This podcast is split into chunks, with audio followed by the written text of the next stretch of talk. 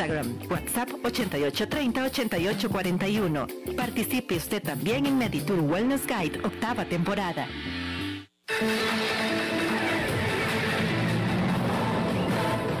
Infórmate de la actualidad del país y el mundo con nosotros. Todos los días, desde las 6 de la mañana, iniciamos con el noticiero matutino y luego seguimos con informativos de la hora hasta las 6 de la tarde. Aquí vos te informás rápido y con profundidad. Somos Noticias CRC 89.1 Radio.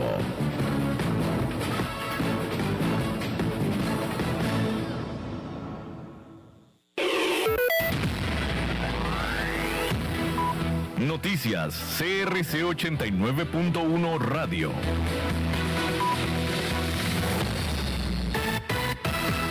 Cuatro minutos de la tarde, momento de encontrarnos con esas noticias, las más importantes de esta hora en CRC 89.1 Radio. El programa Hablemos Mandarín del Ministerio de Educación Pública la Embajada de la República Popular China y la Asociación Cultural Chino-Costarricense otorgaron a 20 estudiantes de colegios públicos una beca para estudiar en universidades en China. Este proyecto se imparte en 10 colegios públicos del país desde el 2016 y actualmente beneficia alrededor de 600 estudiantes. Los estudiantes provienen de colegios públicos de Purral, Atillo, Zarcero, Flores, Alajuela, Tarrazú, Tirraces y Bagaces. Las becas son otorgadas por la Embajada de la República Popular China y algunos de los requisitos para ser acreedor es ser bachiller en educación media, ser costarricense y saber mandarín. La estudiante Stephanie Castillo egresada del CTP de Purral, quien actualmente se encuentra en China, detalló sobre el programa y su experiencia. Y es que computación, relaciones internacionales, enseñanza de mandarín, educación física, política internacional, arte de medios digitales, traducción veterinaria, ingeniería mecánica, son algunas de las carreras que los jóvenes eh, ticos eligieron. Por otra parte, en los deportes, Italia logró clasificar a los octavos de final tras golear 3 a 0 a la selección de Suiza. Los italianos ganaron el partido con las anotaciones de Manuel Locatelli en dos ocasiones y Giro Immobile. Tras este partido, la Azzurri llega a 10 juegos sin recibir gol.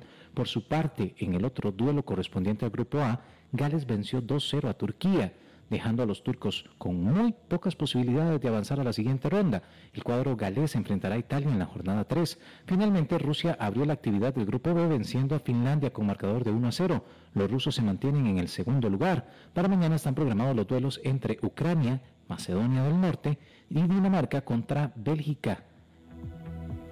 Y finalmente Holanda ante Austria. Esto es lo más importante de las noticias. En una hora nos reencontramos.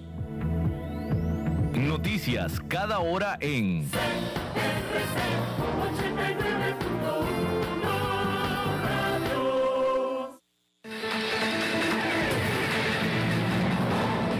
Más noticias en nuestra web, crc891.com. Seguimos en Facebook, Instagram y Twitter como CRC891 Radio y en Telegram como Noticias CRC. Más noticias cada hora.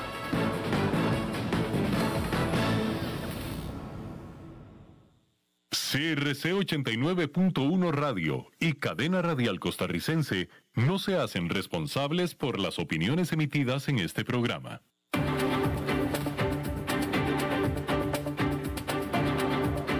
Inicia a las 5 con Alberto Padilla un programa diseñado con el objetivo de llevarte diariamente un tema de actualidad, acompañado siempre de reconocidos editorialistas, de lunes a viernes a las 5 de la tarde por CRC 89.1 Radio, a las 5 con Alberto Padilla. Hola, ¿qué tal? Saludos, bienvenidos a esta emisión de A las 5 con su servidor Alberto Padilla. Muchísimas gracias por estar ahí, muchas gracias por acompañarnos. Estamos saliendo en diferentes plataformas, por ejemplo en Facebook Live, en la página de este programa, a las 5 con Alberto Padilla, así como también en podcast. Estamos en las ocho principales vías para podcast, notablemente Spotify, Apple Podcast, Google Podcast, otras seis más también. Aquí estamos transmitiendo desde CRC 89.1 FM en San José, Costa Rica en vivo en este momento a las 5 de la tarde y se repite esta transmisión todos los días aquí mismo a las 10 de la noche. En esta ocasión, tratando de controlar los incontrolables, el señor David Guerrero y la señora Lisbeth Bullet a cargo de la producción general de este programa. Hay que decir que este miércoles la Reserva Federal de los Estados Unidos, que es el Banco Central, concluyó su reunión de dos días de política monetaria con expectativas más altas para la inflación durante el 2021 junto con un marco temporal preliminar para las subidas de las tasas de interés. Si bien el Comité de Mercados Abiertos mantuvo su tasa de interés de referencia cercana en cero, los funcionarios del Banco Central señalaron en su llamado diagrama de puntos que podría haber dos aumentos de tasas para, no para, durante, durante el 2023. Es decir, que no piensan por ahora subir las tasas de interés en lo que resta del año, ni tampoco el próximo año, sino hasta el 2023. Aunque las acciones cayeron en medio de estos hallazgos, el presidente de la Fed, Jerome Powell, advirtió contra leer de manera muy detallada este famoso diagrama de puntos, diciendo que las proyecciones deben tomarse con un gran granito de sal, dijo. A su vez, el mercado de valores redujo sus pérdidas.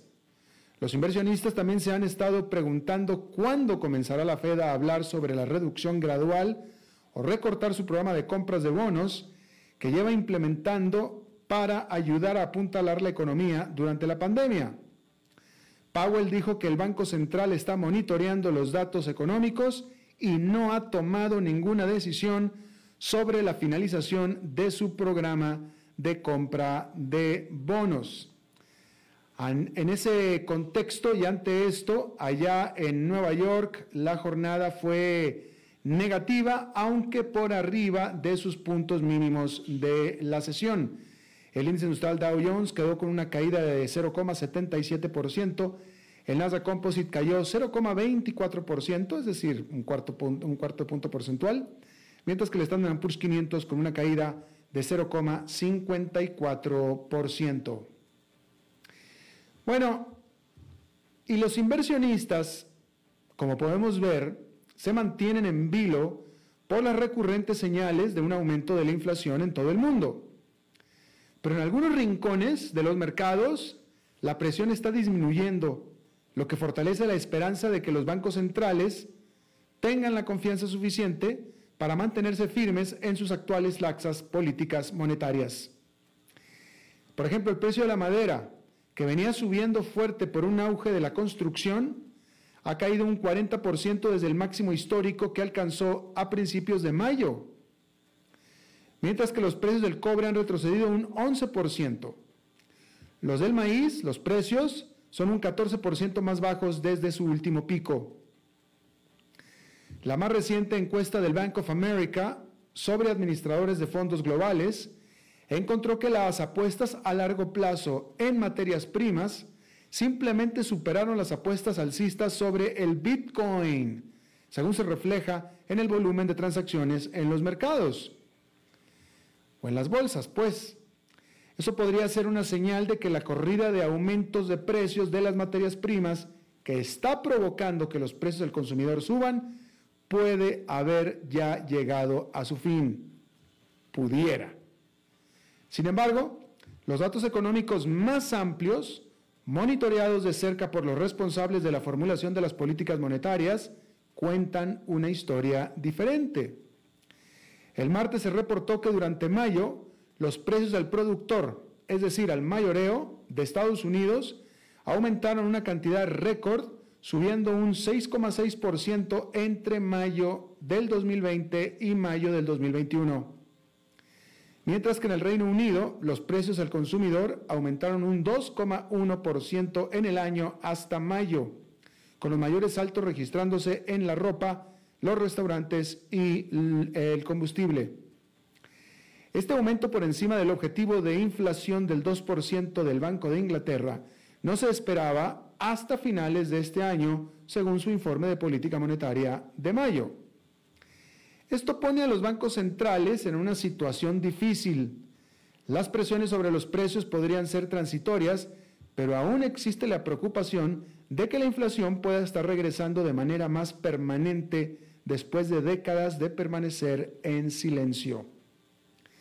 El índice de materias primas Bloomberg se mantiene solo un 1,9% por debajo de su pico reciente. Y bueno, en ese contexto era en el que se esperaba con ansiedad la postura, las declaraciones de la Reserva Federal, del presidente de la Reserva Federal de este miércoles.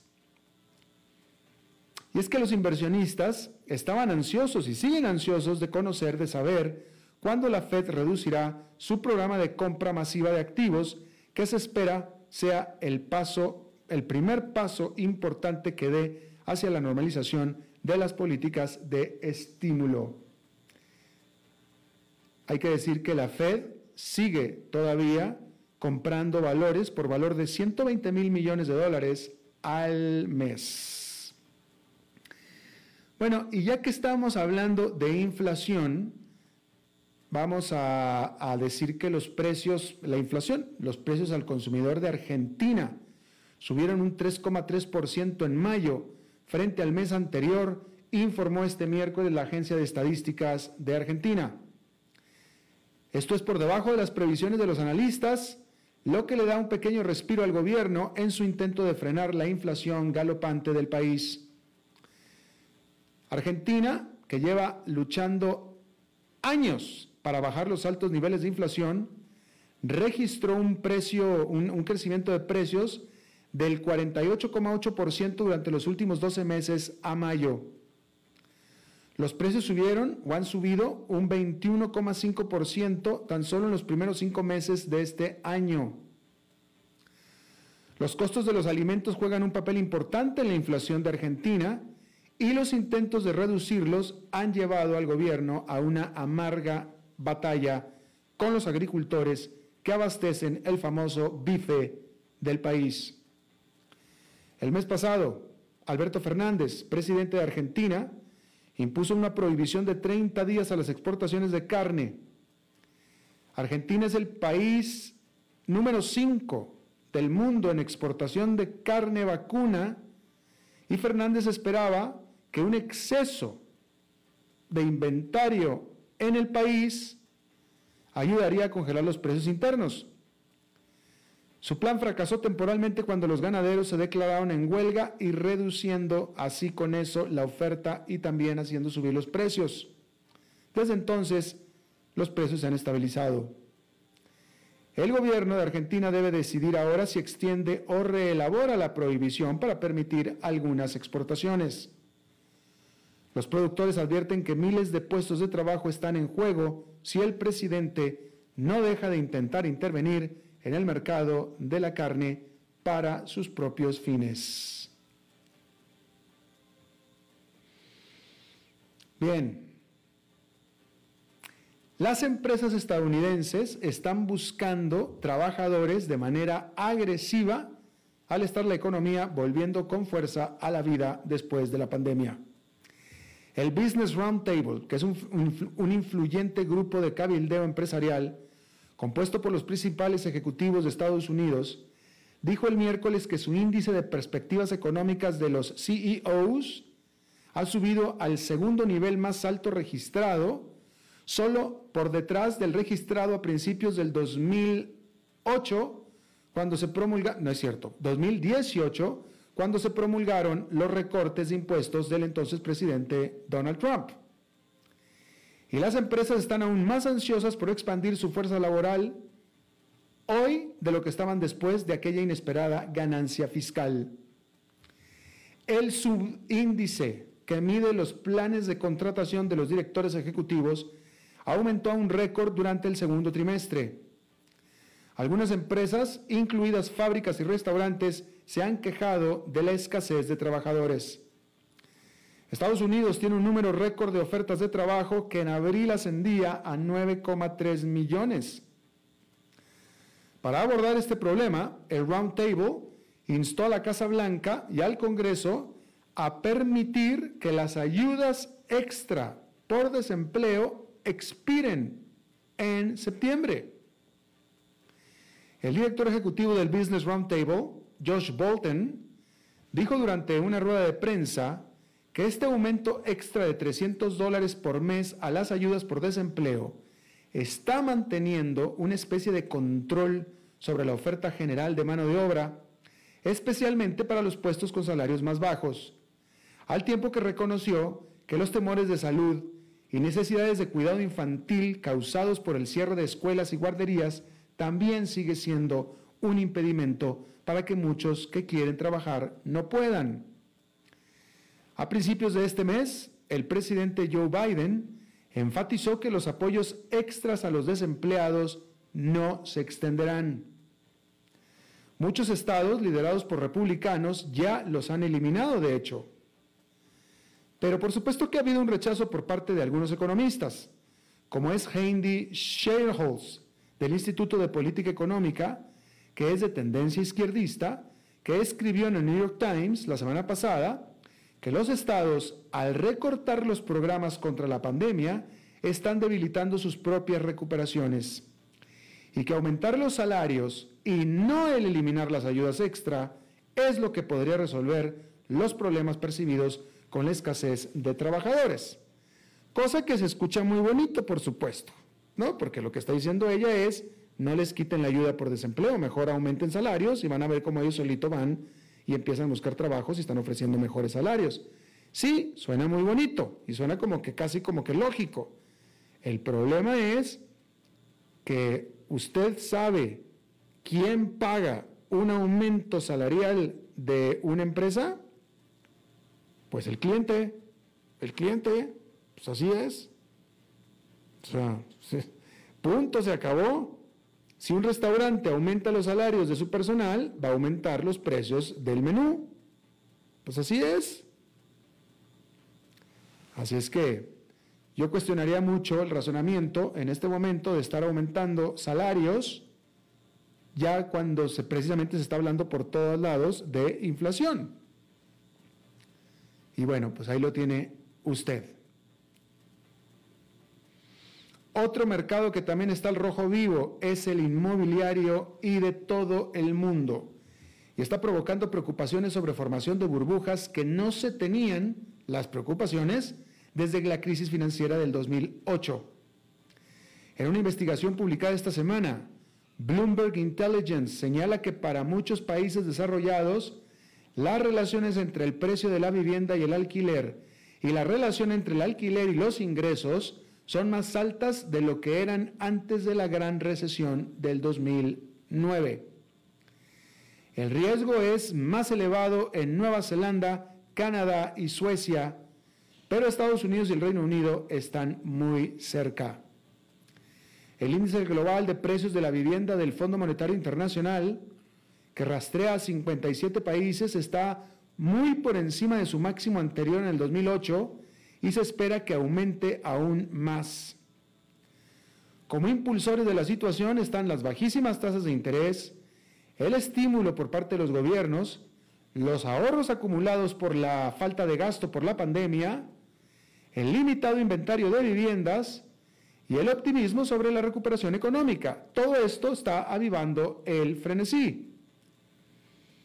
Hay una diferencia ahora respecto de la situación del 2009, que no es menor.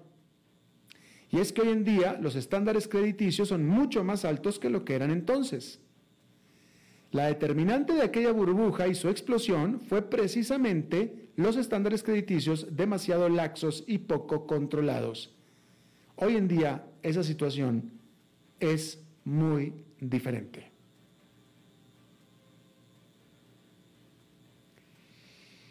Bien,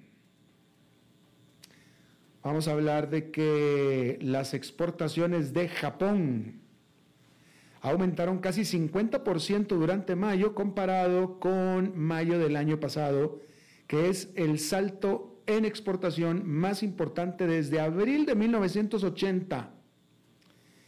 La demanda global por automóviles y autopartes empujaron las exportaciones de Japón a 57 mil millones de dólares. Por supuesto que esta impresionante cifra es magnificada por la base tan baja que había el año pasado. Porque en mayo del año pasado, que estaba totalmente copado por la pandemia, se registró en ese mayo un desplome del 28% en las exportaciones en comparado, comparación con el mayo del 2019. Así es que lo que está viendo en este momento es un franco y claro rebotón. Bien. Hay que decir que un juez federal del estado de Luisiana bloqueó el intento de la administración Biden de suspender nuevas licencias para gas y petróleo en tierras federales. Este juez de nombre Terry Doughty dijo que la Casa Blanca necesita recibir la aprobación por parte del Congreso para poder implementar esta medida. Hay que decir que más de una docena de estados de la Unión Americana ya venían argumentando que esta suspensión por parte del gobierno de Biden, quien está tratando de controlar el cambio climático, debería de ser totalmente eliminada.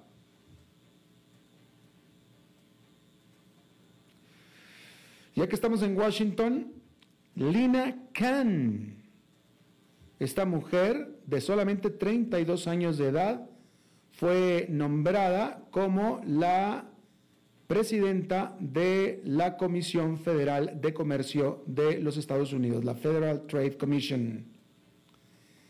Esta muchacha de 32 años, que es una académica de las leyes, está tomando las riendas de una de las agencias regulatorias más importantes del país.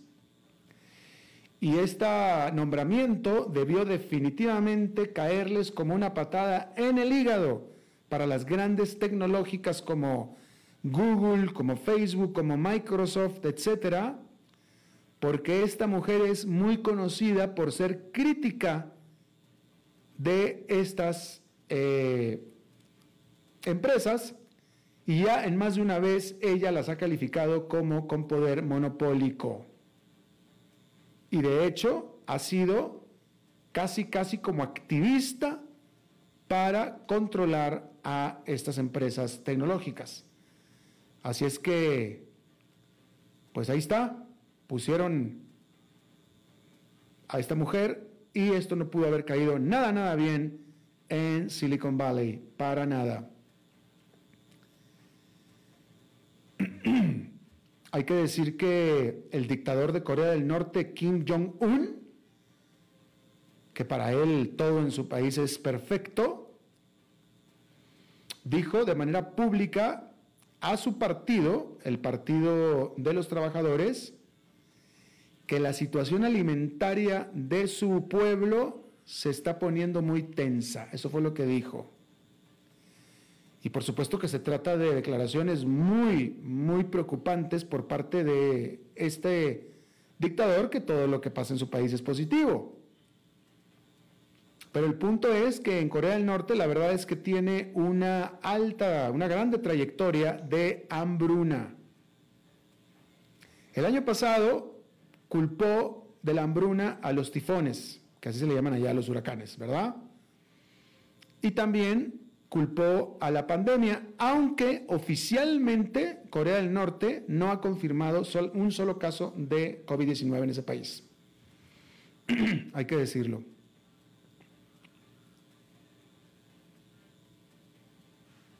La Unión Europea, la Unión Europea dejó fuera, impidió, prohibió a varios de los bancos más grandes del mundo el involucrarse, el que trancen una colocación de bonos de la Unión Europea, que son conocidos como los bonos de la nueva generación de la Unión Europea, de acuerdo a un informe del Financial Times. Diez grandes bancos fueron excluidos, entre ellos el Bank of America, el Barclays, el Citi y el JP Morgan, por, según la Unión Europea, su historia de haber violado reglas antimonopólicas. y bueno, esta venta de bonos a 10 años de la Unión Europea saldrá el 14 de junio. Será una colocación por 970 mil millones de dólares y va a ser en parte para financiar el Fondo de Recuperación de la Unión Europea, precisamente por la pandemia. En Perú, Pedro Castillo, este candidato a la presidencia por la ultraizquierda, ganó marginalmente por arriba del 50% del total de los votos, superando a la derechista, a la conservadora Keiko Fujimori por solamente 44 mil votos de decenas de millones. 44 mil. Sin embargo, este profesor rural de la ultraizquierda no podrá todavía ser juramentado como presidente electo porque Keiko Fujimori está metiendo toda clase de demandas legales eh, que lo está acusando a Pedro Castillo de fraude electoral, aunque no ha presentado ninguna evidencia. Pero sin embargo, tiene eh, el derecho de meter recursos legales, Keiko Fujimori, y eso es lo que ha estado haciendo. Y es lo que está, y eso es lo que en teoría va a impedir que tome posesión o que sea declarado presidente electo de manera oficial. Pero hasta ahora, lo que sí es oficial es que va ya oficialmente, y ya también se acabaron los conteos, 44 mil votos arriba. Y Keiko quiere encontrar 45 mil a su favor, pero parece ser que va a ser casi como imposible. Fíjese eh, este dato, este es un dato de The Economist. The Economist estima, de acuerdo a, este reportaje, a este estudio, que un por ciento, al menos un punto porcentual de la población carcelaria de los Estados Unidos, un punto porcentual, son inocentes de las ofensas por las cuales están encarcelados. Digo, un por ciento es uno por ciento, es una fracción del 100, pero sin embargo no quita que es una gran cantidad de seres humanos que están en la cárcel siendo inocentes de lo que se les acusa. Bien, vamos a hacer una pausa y regresamos con nuestra entrevista de hoy.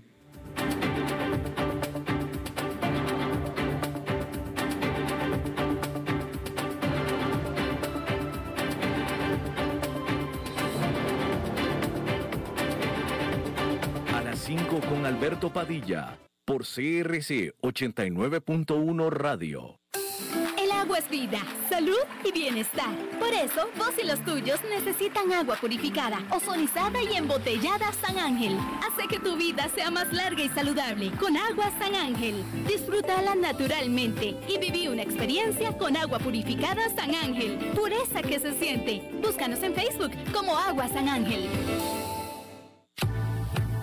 Desde Maipú, Mendoza, la tierra del olivo nos llega aceite de oliva Laur. Su delicada y elegante textura, así como su afrutado aroma vegetal, lo convierten en un aceite especial para paladares exigentes. Disponible en tres variedades: Laur Cruz de Piedra, Laur Aceite de Oliva Extra Virgen y Laur Gran Mendoza Aceite de Oliva Extra Virgen. Lo mejor de tres zonas en una sola botella. Galardonado con el Gran Prestige Gold en el Terra Olivo 2018. Aceites de oliva Laur no pueden faltar en tu mesa. De venta en todas las tiendas, don Fernando. Dijo Salvador Dalí. Un gran vino requiere un loco para hacerlo crecer, un hombre sabio para velar por él, un poeta lúcido para elaborarlo y un amante que lo entienda. Bodegas y viñedos La Iride. Vinos argentinos de la región de Mendoza. Colecciongourmet.com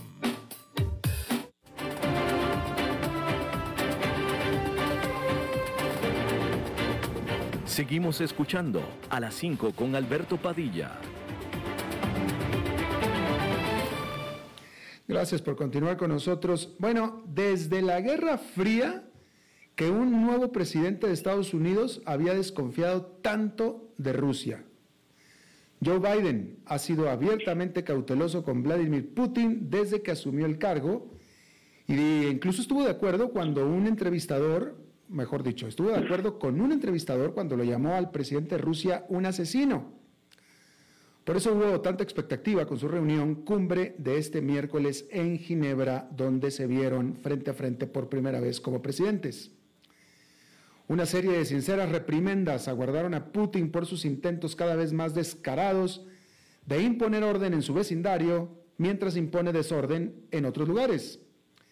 Ucrania, los cibercrímenes y la difícil situación de Alexei Navalny, este encarcelado opositor ruso, ocuparon un lugar destacado en la orden del día. Pero los puntazos de Biden no fueron tan puntiagudos como para impedir que se hablara de trabajar en equipo para gestionar grandes problemas desde las reservas nucleares hasta el calentamiento del Ártico. Una parte importante de mostrarle al mundo que la diplomacia estadounidense está de vuelta, que es el objetivo de la gira europea de Biden, es moverse de manera calculada y predecible, evitando las sorpresas desagradables como a las que estaban empezando a acostumbrarse los estadounidenses en los últimos cuatro años. De tal manera que como muchas otras cosas diferentes a lo que Trump nos tenía acostumbrados, con Joe Biden lo aburrido es tranquilizante. Decir que durante esta reunión entre Biden y Putin, Biden dijo que el tono de las conversaciones fue positivo y le dijo a Putin que cierta infraestructura crítica de los Estados Unidos debería estar fuera de los límites de los ataques cibernéticos emanados desde Rusia. Por su parte, Putin describió a la cumbre como constructiva y dijo que ambos países iniciarían consultas sobre ciberseguridad, así como que los embajadores de Estados Unidos y Rusia regresarán a sus puestos diplomáticos. Yo le agradezco muchísimo a Carlos Cascante, él es relacionista internacional, académico de la Universidad Nacional de Costa Rica. Él fue funcionario de la Cancillería de Costa Rica mucho tiempo. Que esté con nosotros. Carlos, muchísimas gracias. Un gusto, Alberto. ¿Cómo viste tú? ¿Cuáles son tus primeras impresiones de lo que viste de esta reunión? Que había mucha expectativa porque eh, Biden venía siendo bastante crítico de, Putin, por decirlo menos. Eh, es interesante hacer notar que no necesariamente los discursos públicos que se ejercen en la política exterior tienen un objetivo externo, muchas veces tienen un objetivo interno. Y, y si recordamos la campaña presidencial, uno de los ataques más virulentos que recibió Biden por parte del expresidente Trump era que iba a ser muy débil en política exterior, eh, que iba a darle campo abierto a China eh, y que no iba a ser lo suficientemente fuerte con los rusos en términos de control de armas. Entonces a mí me parece que Biden inicialmente, y eso, y eso lo hizo durante sus primeros días en el gobierno, fue dar una señal de no, no, aquí yo tengo fortaleza para tratar con los chinos, para tratar con, los rusos, especialmente con Putin, y eso continuó durante toda la gira que realiza por Europa, eh, que fundamentalmente los pasos previos a la reunión con Putin estuvieron dirigidos a presentar a los Estados Unidos como el líder del G7 el líder natural de la alianza eh, transatlántica y con eso, digamos, con ese cartel llegar a hablar con Putin, eso sí con la advertencia de que la reunión no generaría mayores acuerdos, ¿verdad? Creo que en eso sí eh, la, diplomacia estadounidense fue muy sincera con la prensa.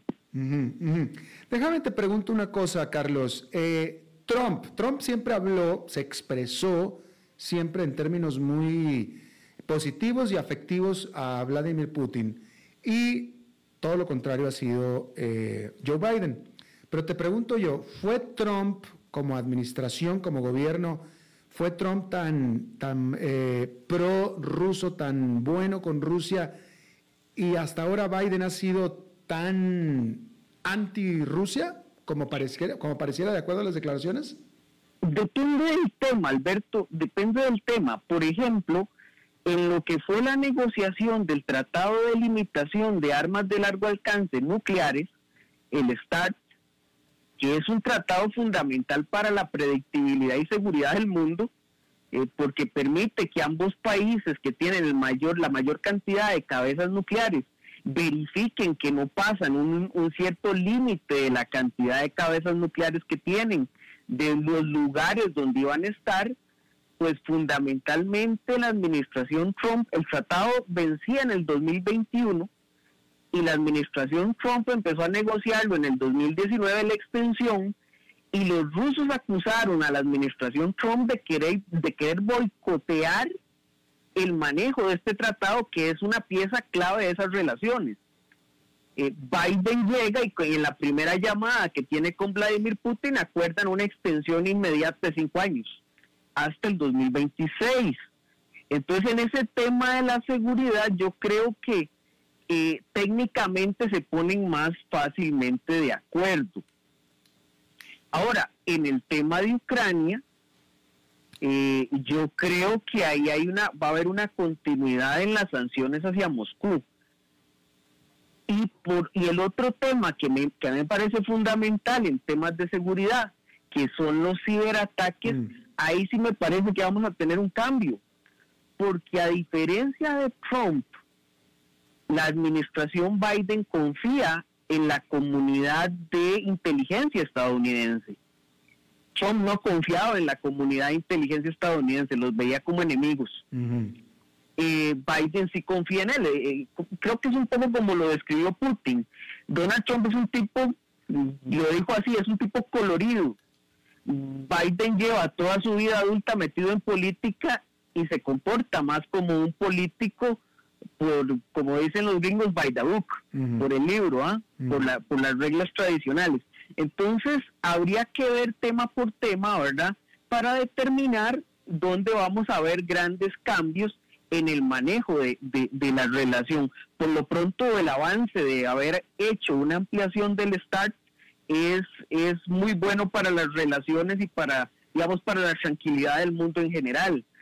El tema de los ciberataques, eso sí está muy interesante, porque hay que verlo en relación con los intentos que ha llevado la comunidad internacional para la aplicación del derecho internacional al mundo de la internet, al mundo, al cibermundo, ¿verdad? Y Biden dijo una expresión que a mí me pareció muy interesante.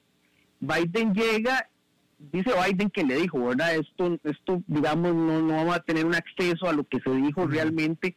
En estos días posiblemente haya filtraciones, pero bueno, eh, Biden le dice a, a Putin, si usted se pasa a esta línea, nosotros vamos a responder. Es decir, se dejó un derecho de retaliación y vamos a responder, pero cibernéticamente, o con otro ciberataque.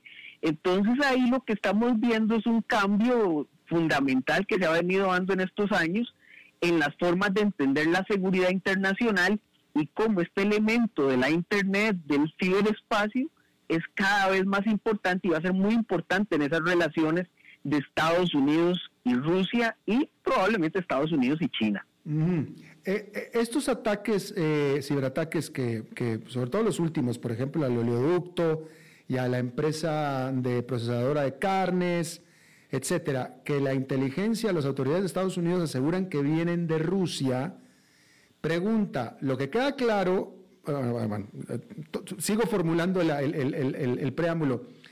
queda claro que son grupos criminales que están basados en Rusia, pero ¿cuál es la relación de estos grupos criminales con el gobierno de Rusia? ¿Son patrocinados por el gobierno? ¿El gobierno les hace la vista gorda? Eh, o, qué? ¿Cuál es el papel ahí? Fundamentalmente, si, si lo llevamos al campo, digamos, más, más conocido, que es de, la, de la inteligencia militar, lo que dicen los Estados Unidos, eh, ellos tienen evidencia, lo que pasa es que la evidencia que tiene la inteligencia es diferente a una evidencia que podríamos llevar a un juicio, ¿verdad? Mm, eh, entonces es muy difícil determinar la certidumbre de la evidencia en, inteligencia militar. Lo que dicen ellos es que son grupos que son patrocinados por el gobierno de Putin directamente y que eh, eh, son mecanismos que el gobierno de Putin ha diseñado eh, para molestar, para causar terror en diversas partes del mundo. En esto de los ciberataques hay, hay, digamos, tres líneas de seguridad. Uno es la desestabilización, que fundamentalmente es que me meto en una campaña política y apoyo a un candidato porque es el que más me conviene, que también es de eso hubo acusaciones en las elecciones del 2016 y del 2020. Lo otro es el ciberespionaje. Y lo tercero sería fundamentalmente ya el ataque, el, el hackeo, el ataque a, eh, digamos, eh, operativos económicos de salud eh, que podrían afectar gravemente la distribución de alimentos o, o energéticos en un país, que fundamentalmente yo creo que eso es a lo que más se le teme porque es lo que podría causar eh, más terror y más desestabilización. Entonces, eh, eso es interesante en términos de que una de las grandes discusiones que tiene la comunidad internacional es aplicarle el principio del derecho de guerra, de que está prohibido ataques, eh, ataques a instituciones civiles, ¿verdad? Eh, porque ya atacar una planta de distribución de petróleo, eh, acabar con la estabilidad de una región completa o alimentos, ¿verdad? Ya se vería como ataques a objetivos civiles, entendiendo, entendiéndolo en términos de una guerra, ¿verdad? Claro. Eh, yo no sé si tú, Carlos, yo la verdad que no me metí a ver el detalle de las declaraciones de Putin y de y de Biden con respecto a esta reunión cumbre de los dos, pero me pareció que no dijeron nada de lo que hablaron, si es que hablaron de Navalny. Eh, digamos que digamos que ya se han dicho todo lo que tenían que decir antes. Biden señala, eh, insisto, eh, en esto, en este tipo de reuniones se manejan niveles de, confidencialidad muy altos. Sabemos lo que dicen los líderes. Eh, Biden señaló que le indicó a Putin de forma muy general que para Rusia sería muy malo que Navalny muriera en prisión. Eh, que, tendría consecuencias de la comunidad internacional. Eh, pero dijo que lo dijo, que lo presentó de forma general. Y es que Alberto, en el caso de Navalny hay un problema generalizado eh, Navalny, digamos que, que sigue una línea que a Occidente tampoco le es muy potable, porque Navalny tiene un nacionalismo y un y una forma de ver las relaciones con Occidente que tampoco, digamos, se aleja tanto de lo que es un Putin. Hmm. Entonces, digamos que no es como un líder que, que sea eh, tan potable para la comunidad internacional.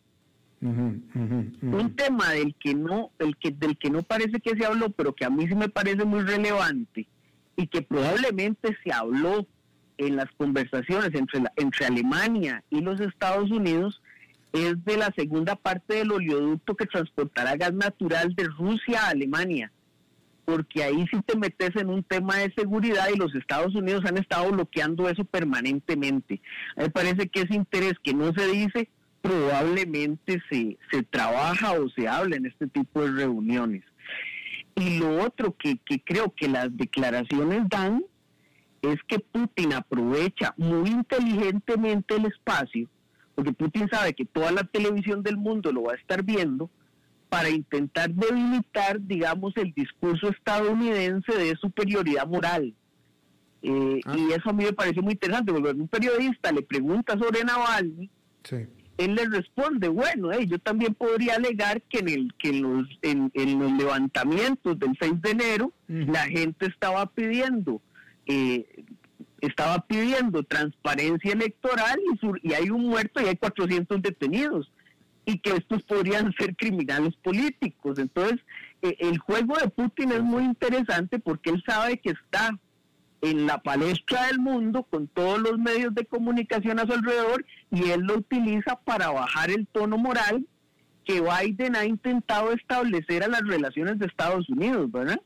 Y eso es eso es muy interesante desde el punto de vista de las narrativas, de los discursos y en la diplomacia pública de ambos países.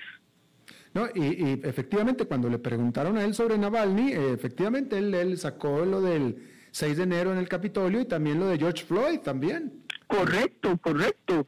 Eh, cuando le preguntan sobre Black Lives Matter, él dice, bueno, hey, es que todos los países tienen sus problemas y, recurren a mecanismos para solucionarlos. Es decir, no me venga a mí a dar clases de moral eh, porque yo tengo presos políticos. Lo que pasa es que sabemos lo que son los presos políticos de Putin y sabemos eh, sabemos eh, los mecanismos que Putin que Putin tiene para conservar el poder eh, durante tanto tiempo. Bueno, y, déjame te pregunto a ti la pregunta que le hicieron justamente a, a, Putin y que él evitó señalando las fallas o las falencias de Estados Unidos.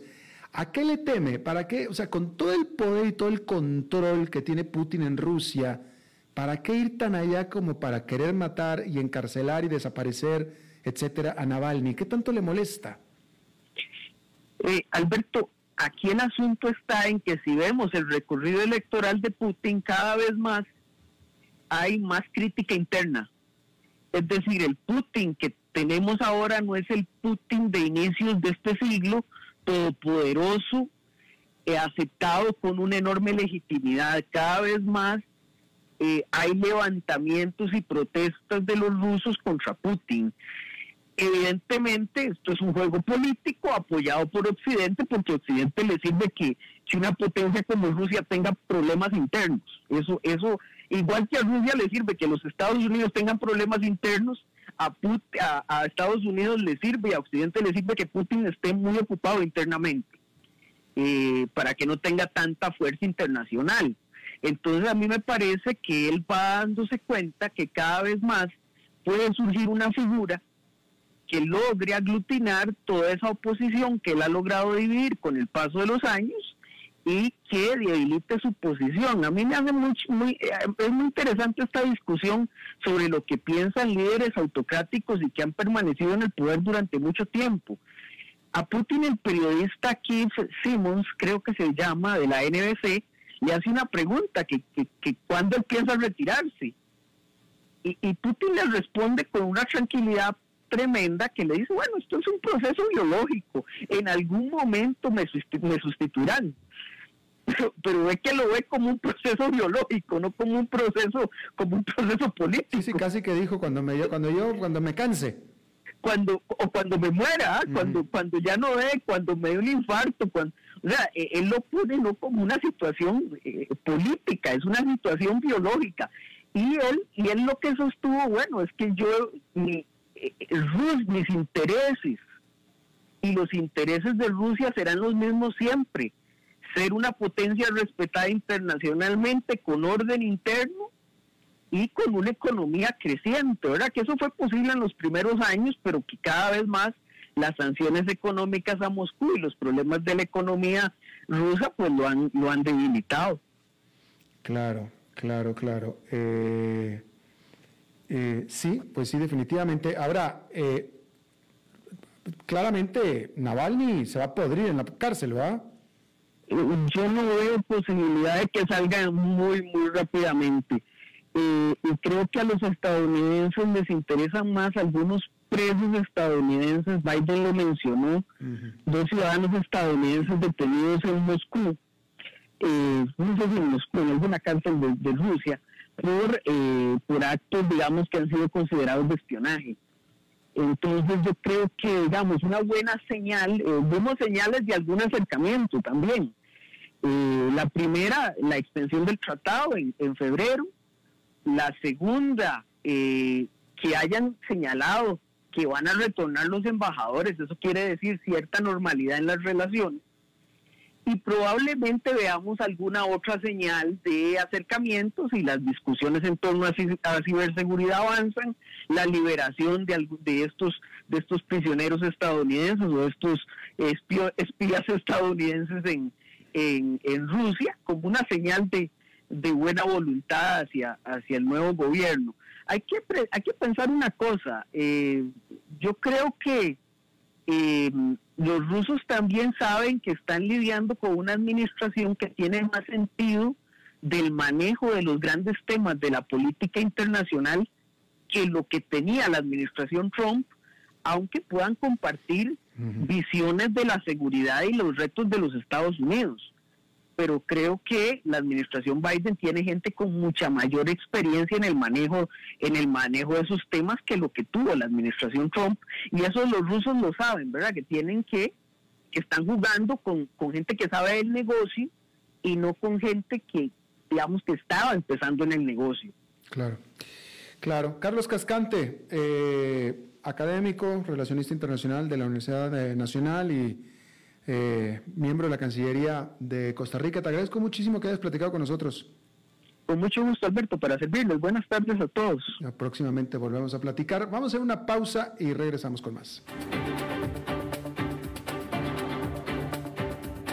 A las 5 con Alberto Padilla, por CRC 89.1 Radio agua es vida, salud y bienestar. Por eso, vos y los tuyos necesitan agua purificada, ozonizada y embotellada San Ángel. Hace que tu vida sea más larga y saludable con agua San Ángel. Disfrútala naturalmente y viví una experiencia con agua purificada San Ángel. Pureza que se siente. Búscanos en Facebook como Agua San Ángel.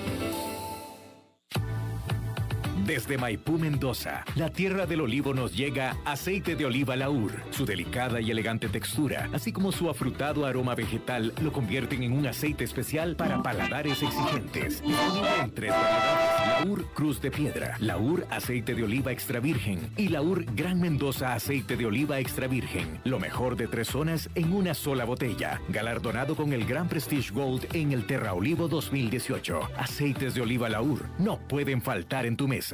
De venta en todas las tiendas, don Fernando.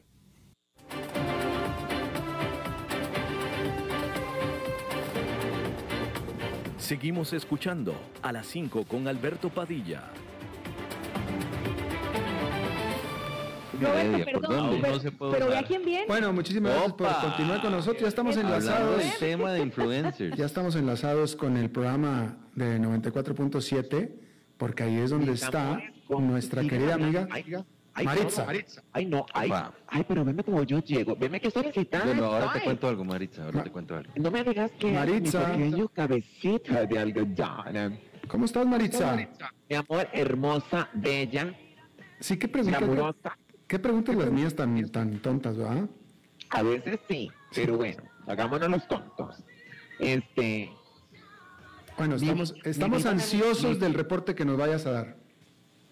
Ah, vos ya querés mi reporte. Claro. Ay, yo, yo, quería, yo, yo creía que querías otra cosa. Yo... Que nunca te da tiempo. Eso así. Alberto de mi vida y de mi amor. ¿Quieres que te diga qué está pasando? Por favor que sí. Bueno, fíjate vos, ¿estás sentada? Sí. Hay, un, hay una situación que está pasando. Este, vos sabes que a mí me encanta el asunto de la radio. Claro. ¿Estás, ¿Tienes algo en la boca? No, ¿por qué?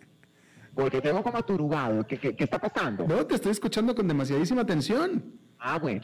Este, fíjate que te traigo el cuento de una reportera. Vos estás consciente de que la radio necesita evolución. Ajá. Igual que todos los medios de comunicación. Pero ¿hasta qué tanto? ¿Hasta qué punto? Vean a esta chiquilla cómo está llevando la radio a otro nivel. Este reporte hoy, ahí estoy, se graba teniendo relaciones sexuales en pleno programa. Y, y, ok, ¿y qué es lo que reportan? Mi vida, este, fíjate vos que esta chiquilla es una reportera danesa que ha llamado la atención de miles de personas por este tipo de reportajes. Vos sabes que yo soy como una chica danesa. ¿En qué sentido y por qué? Porque me gusta delgada y no gruesa. Mm, muy bien. La pizza. Ok, Maritza. Oye, bueno, cuéntanos del reporte y, ¿qué, es lo que reportan. Y te pusiste nervioso. Veme que esta chiquilla este, eh, eh, em, trabaja en un programa de radio y la mandaron a investigar, a hacer un reportaje de un club swinger. Ajá. Ella fue, este, como que yo vaya aquí en la noticia, en, el epicentro, Maritza. Y fíjate que ella dijo, bueno, este, yo quiero que la gente sepa qué es lo que está pasando. Entonces ella se metió al, al, club swinger, ella se llama Lois Fisher. Y fíjate que ella dijo, bueno, empezó a decir que este de los clubes, eh, en algún momento has ido a un club swinger, vos. Yo nunca he ido a un club swinger, no. No, ¿y te gustaría? Bueno, pero, primero para ir con un club swinger tienes que llevar pareja, ¿no es cierto? Ah, no, pero sí, eh, no la puedes alquilar, yo creo que sí tienes que llevar una. Pues sí. Y ahí después la intercambias. Exactamente, entonces pues para eso tendría que conseguir pareja, pero pues si ya tengo pareja, ¿para qué quiero? Pues, no, o sea, no, no, me veo yo, no, no, no creo que sea algo que yo fuera, no creo. Bueno, entonces justamente eh, eh, todo este tema eh, tiene cierto tabú. Entonces ella, ella fue a investigar. Y ya estando en el calor de los hechos, en el calor del momento, esta chiquilla dijo, bueno, ya que estoy aquí, chiquillos, si le hicimos negro, damos la trompa. Y cuando se dio cuenta, empezó a participar con todos los chiquillos swinger en aquel en aquella fiesta. Y eran un en, el tingiringue tingiringue este con mucho swing. Oíme con mucho swing. Y ella dijo que no me corten la transmisión y en aquel eh, eh, este iba y venía el, el, el, en aquel asunto mientras seguía transmitiendo y ella seguía transmitiendo oye claro, claro se veía agitada se veía agitada pero ella nunca dejó nunca soltó el micrófono me imagino. Oye, este, ¿y tú, tú escuchaste ahí, ahí, o sea, ahí, ahí, ahí está, en la, está en las redes o está en, en, el, en el web la, el, la transmisión esa? ¿Tú lo escuchaste? Mi vida, tengo que serte honesto, ay, honesta. Jesús, María José. Maritza, por favor, ¿qué es esto? Tanto que te defiendo. Tanto que te defiendo y me sales con esto. Maritza, te di un desliz freudiano. Ay, Alberto, no sé qué me pasa. Pues yo tampoco, pues. Toda una mujer, hecha y derecha, y me sales hablando en masculino. Ay, ay mi amor, ¿sabes es por qué? es que es muy inclusiva, Maritza. ¿Sabes por qué? Fíjate que la. Maritza, pero mira, Ves que estás envuelta en un manto de sospecha y todavía me sales con esto. un momento, un momento, mi amor. Yo no tengo absolutamente a nadie que aclararle ninguna sospecha. Soy lo que soy, soy una diva. Eso es lo que soy, punto. Pues sí, hombre, pero de repente te salen esos deslices freudianos que... No, mira, y, y, vos en algún momento has dicho, ay, estoy nerviosa.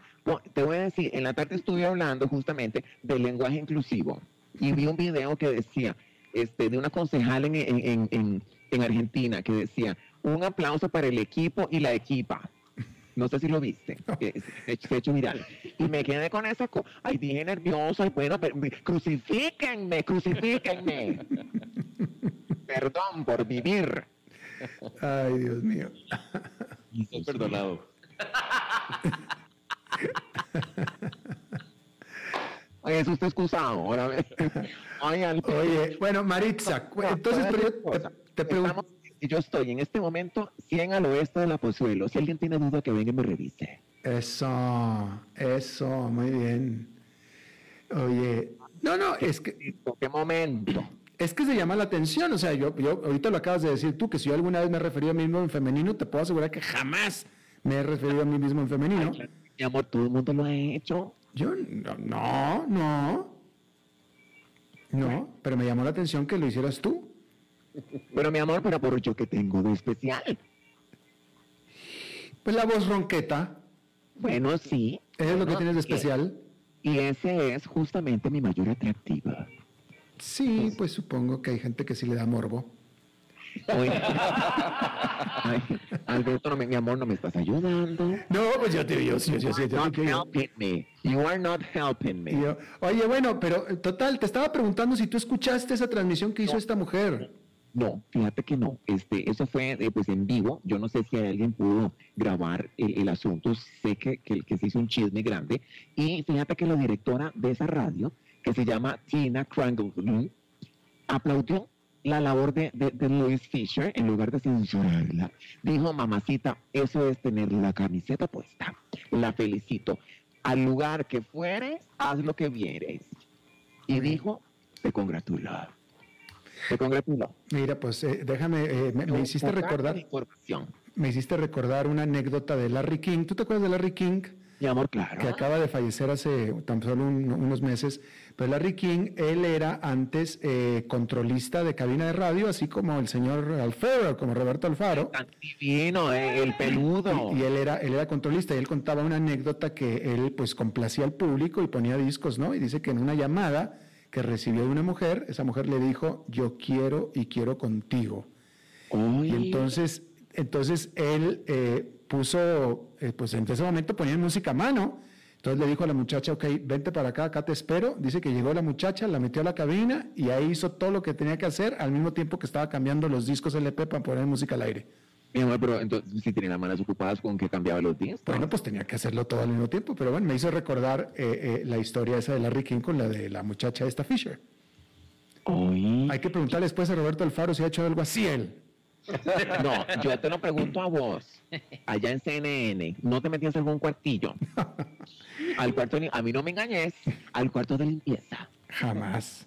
Para mí que sí. yo no, pero aquí se han visto cosas. a mí no, a mí, que, que, de mí no se diga nada. Maritza, déjame, te voy a decir esto, y esto es cierto, y es cierto porque ha sido cierto toda mi vida hasta la fecha. Sí. De donde saco el pan, jamás he sacado la carne. Oh. ¿De dónde saco el pan? Muy profundo. Jamás he sacado la carne. No entendí, espérate para ver. ¿Cómo que no lo entendiste? El bollo no lo met... No. No. El, pan. De donde saco el pan, nunca he sacado la carne, jamás. Te la dejo de tarea. Mi amor precioso, está como muy mexicano. Yo, yo, eso no, o sea, que más bien que te la dejo, te la dejo de tarea. Que, que, has comido pellizcadas de huevo. Te la dejo de tarea, ¿ok? Pues ya se te acabó el saldo. Mi chiquito, este, seamos. Gracias. ¿qué importa? ¿Qué importa? Este, cuídate mucho. Igualmente, Maritza. Cuídate mucho. Recuerda que te amo. Gracias, Maritza. Yo también te quiero mucho. Oye, querer y amar no es lo mismo. ok, amor y querer. Está bien, gracias. Hasta luego. Adiós. Bien, y eso es todo lo que tenemos para esta emisión. Muchísimas gracias por habernos acompañado. Espero que termine su día en buena nota, en buen tono. Y nosotros nos reencontramos en 23, en 23 horas. Que la pase muy bien.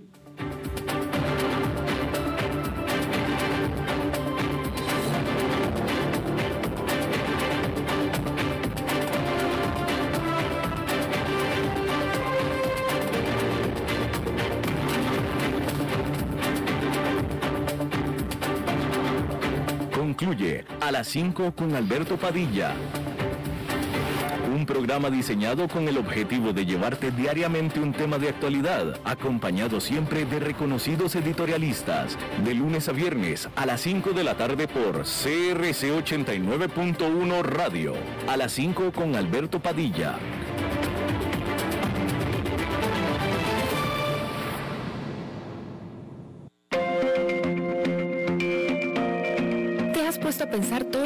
Cosas buenas que pasan cuando llega un turista a nuestro país? Los turistas llegan desde diferentes partes del mundo y generan trabajo para muchos costarricenses. Gracias a ese trabajo, muchas familias reciben un ingreso para salir adelante cada día. Y así, las comunidades se fortalecen y progresan. Por eso, cada vez que veamos a un turista, recordemos lo importante que es para Costa Rica. Seamos buenos anfitriones y protejamos al turista. Un mensaje del Instituto Costarricense de Turismo.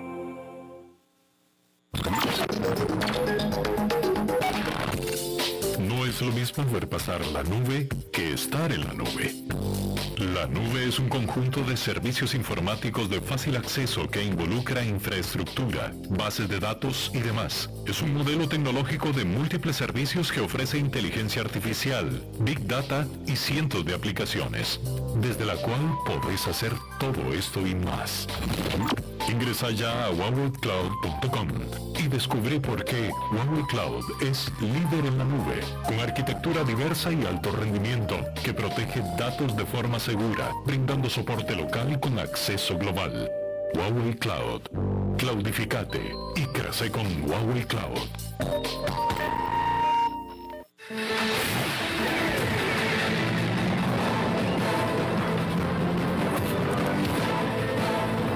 Inicia el resumen informativo en noticias CRC89.1 Radio.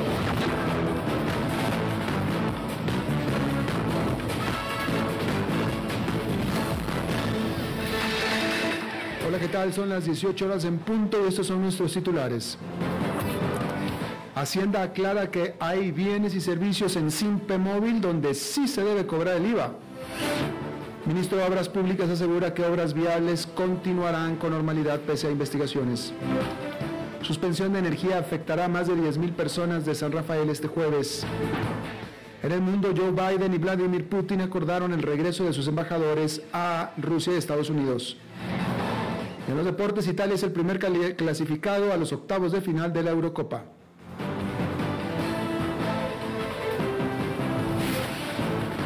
La economía.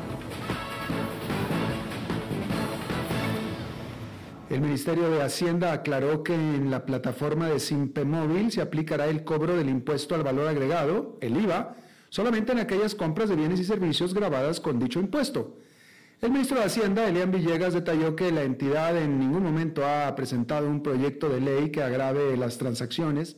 Sin embargo, hay algunas que sí deberían ser revisadas, dado que no se les está aplicando el IVA. Infraestructura. Pese a los allanamientos que realizó el organismo de investigación judicial el pasado lunes por presuntos casos de corrupción en el Ministerio de Obras Públicas y en el Consejo Nacional de Vialidad, los trabajos viales vigentes continuarán con normalidad. Así lo informó el ministro del MOPT, Rodolfo Méndez Mata, tras las consultas realizadas por diferentes funcionarios por posible paralización de obras públicas que actualmente tienen sus contratos vigentes. Servicios. Más de 10.000 vecinos de San Rafael de Heredia estarán sin luz este jueves debido a cambios del tendido eléctrico que se encuentra en mal estado. Así lo comunicó la empresa de servicios públicos de Heredia, quien informó que la suspensión será de 7.30 de la mañana a 4 de la tarde. Entre los lugares que se verán afectados se encuentra Urbanización La Quinta, Calle La Saca, Calle Hernández, Calle Joaquina y alrededores.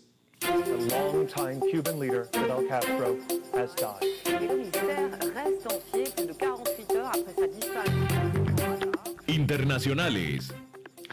El presidente de Estados Unidos, Joe Biden, y su homólogo de Rusia, Vladimir Putin, acordaron el regreso de sus embajadores a Rusia y Estados Unidos. El acuerdo se dio en la cumbre entre ambos mandatarios en Ginebra, la primera desde que Biden tomó el poder en Estados Unidos.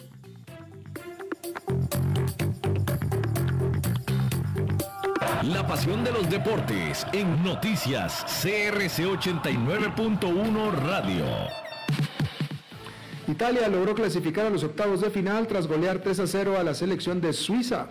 Los italianos ganaron el partido con las anotaciones de Emanuele Locatelli en dos ocasiones y Ciro Immobile. Tras este partido, la Azuri llega a 10 juegos sin recibir gol. Por su parte, el otro duelo, correspondiente al grupo A, eh, Gales venció 2-0 a Turquía, dejando a los turcos con muy pocas posibilidades de avanzar a la siguiente ronda. El cuadro galés enfrentará ahora a Italia en la jornada 3.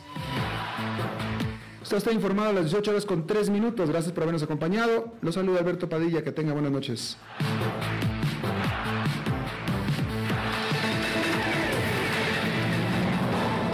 Más noticias en nuestra web, crc891.com. Seguimos en Facebook, Instagram y Twitter como CRC891 Radio y en Telegram como Noticias CRC. Más noticias cada hora.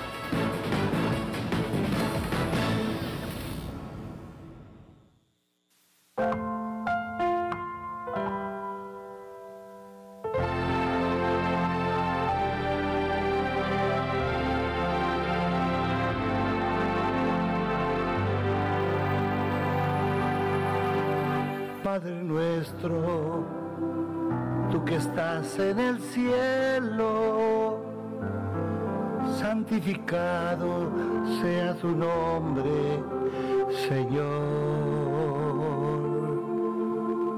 Que tu reino venga siempre a nosotros y se haga siempre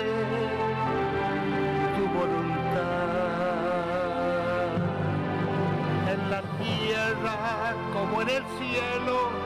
Danos hoy el pan de cada día, Padre nuestro